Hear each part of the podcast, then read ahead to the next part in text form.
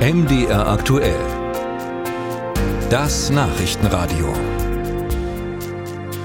Die hohe Inflation trifft auch die Rentner schwer, vor allem wenn sie nur eine kleine Rente haben. Aber nach Presseberichten bekommt ein Teil der Ruheständler in Deutschland jetzt einen Inflationsausgleich von 3000 Euro, steuerfrei. Und zwar sind das diejenigen, die sich Pensionäre nennen dürfen, weil sie früher Beamte waren im öffentlichen Dienst von Bund oder Kommunen. Der Deutsche Beamtenbund spricht lieber von Versorgungsempfängerinnen und Versorgungsempfängern, aber im Prinzip ist ist das dasselbe. Die bekommen also 3000 Euro, der normale Rentner nur die 300 Euro Energiepauschale vom letzten Herbst. Ist das gerecht? Ich habe darüber mit Ulrich Silberbach gesprochen. Er ist der Chef des Deutschen Beamtenbundes. Herr Silberbach, wie kommt es denn zu diesem Geldsegen von 3000 Euro für die Pensionäre? Frau Arndt, es ist aus unserer Sicht natürlich kein Geldsegen, sondern ein Überbrückungsgeld für die 14 Lehrmonate, die Versorgungsempfängerinnen und Versorgungsempfänger hinnehmen mussten, weil in diesem Zeitraum eben auch die Grundlage, nämlich die Besoldung, in der Zeit nicht erhöht wurde. Dann haben diese 3000 Euro gar nichts mit der Inflation zu tun?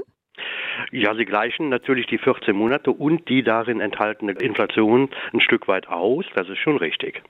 Aber wie kam es denn äh, zu dieser Geldlücke? Na, weil die Versorgung eben anders als bei Rente etc. die Versorgung an die jeweilige Besoldung geknüpft ist. Und solange die Besoldung nicht erhöht wird, wird sich auch die Grundlage nicht erhöhen. Und dementsprechend hatten Versorgungsempfängerinnen und Versorgungsempfänger eine lange Durststrecke. Aber Sie haben ja trotzdem Ihre monatliche Pension. Die haben sie auch, natürlich. Worin besteht dann die Durststrecke? Na, weil die Pension natürlich genauso wie die Besoldung auch irgendwann eben mal an die Inflation angeglichen werden muss. Das ist das sogenannte Alimentationsprinzip. Das heißt, es ist doch ein Inflationsausgleich von 3000 Euro.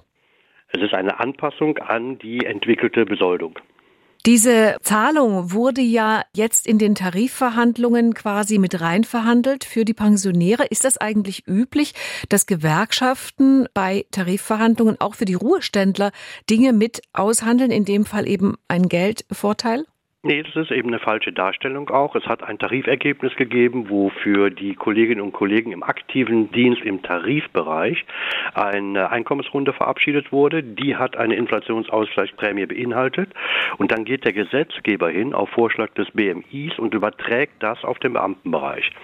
Und das ist zunächst mal dann für die aktiven Besoldungen wichtig, weil da eben die 200 Euro plus die 5,5 Prozent obendrauf gepackt wurden. Und dann eben wird es, äh, und das war die Diskussion dann, auch auf die Versorgungsempfänger und Versorgungsempfängern übertragen.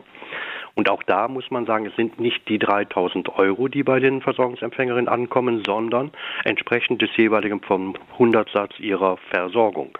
Hm, das habe ich nicht verstanden. Ja, also Sie reden ja über 3000 Euro. Wenn die Höchstversorgung 71,75 Prozent ist, dann kriegt der Versorgungsempfänger auch maximal nur 71,75 Prozent von diesen 3000 Euro. Das heißt, Sie kriegen gar nicht alle 3000 Euro, sondern abgestuft. Keiner von denen, keiner von denen kriegt 3000 Euro, sondern maximal 71,75 Prozent davon.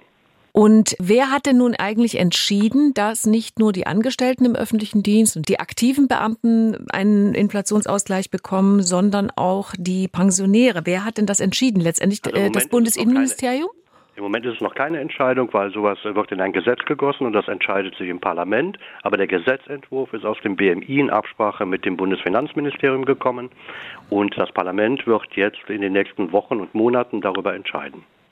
Das heißt, es gibt gar keinen Grund für normale Rentner, die jetzt nur die 300 Euro Energiepauschale im letzten Herbst bekommen haben, sich ungerecht behandelt zu fühlen?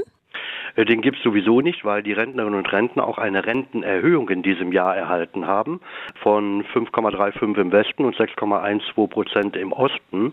Also insoweit ist es immer wieder das Gleiche, was in den Medien gerne passiert. Es werden Äpfel mit Birnen verglichen. Wir haben ein Versorgungssystem, ein Alimentationssystem und wir haben eine Gehaltsentwicklung mit einer Rentenentwicklung. Das sind unterschiedliche Rechtskreise und deswegen, wie gesagt, ist das, was mit der 3000 Euro Prämie für Versorgungsempfängerinnen dargestellt wird, nicht korrekt.